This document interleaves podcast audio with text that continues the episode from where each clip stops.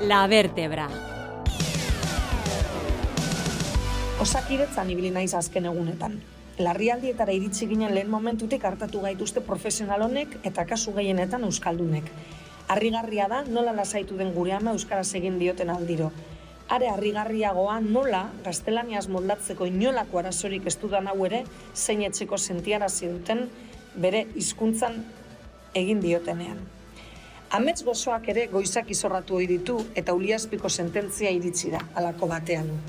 Konstituzioaren kontra omendoa Euskaldunen eskubideak bermatzea. Nola baina? Ez alzuen liburu horrek esaten Espainiar estatuan hiru hizkuntza ofizial daudela. Ez altziguten esan, ura idatzi zutenek, demokraziak gure hizkuntzak hitz aukera bermatuko segula. Eta ez aldigute esan milaka aldiz Euskara ez la politizatu behar.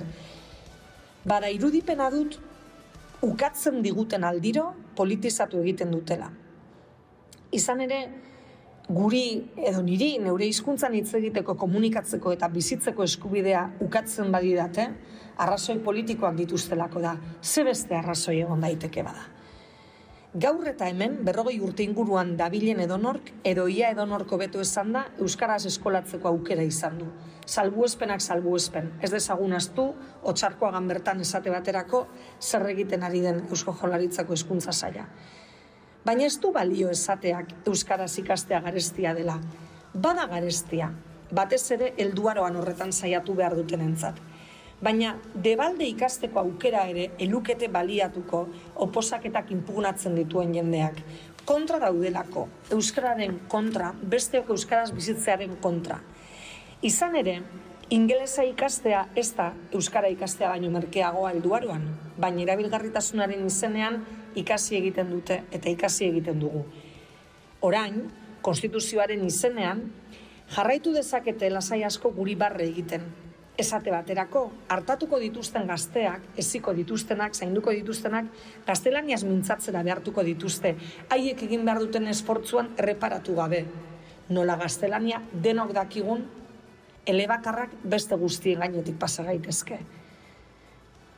Baina guk, Euskaldunok, gure gainetik pasatu zen hizkuntza hori ikasteko molesti hartu dugu. Egin dugu hizkuntzak generoa izan dezakela ulertzeko alegina, gureak espaitu. Egin diguzue barre gure azentoagatik eta konturatu gara zuen hizkuntzan ere gaizki erabiltzen dituzuela askotan subjuntiboa edo beste aditz mota batzuk. Hori bai, zaila dena euskera da. Buelta emango nioke beti aurperatu, aurpegiratu digutenari.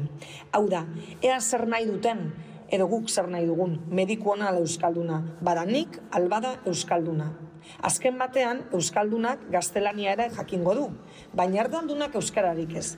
Eta nire logikak esango dit, Euskaldunak gehiago garatu duela bere gaitasuna eta bere jakinduria. Azkenik, ohar bat konstituzioaren defenatzaile zutzuenei, musantek idazle kurduak esan zuena gogorarazi nahi nieke. Nire hizkuntzak zure estatuaren oinarriak astintzen baditu, horrek esan nahi du ziurrasko, zure estatua nire lurretan eraiki duzula. Beraz, ez gaitezen engaina, ukazioak eta debekuek politizatzen eta zapaltzen dute Euskara.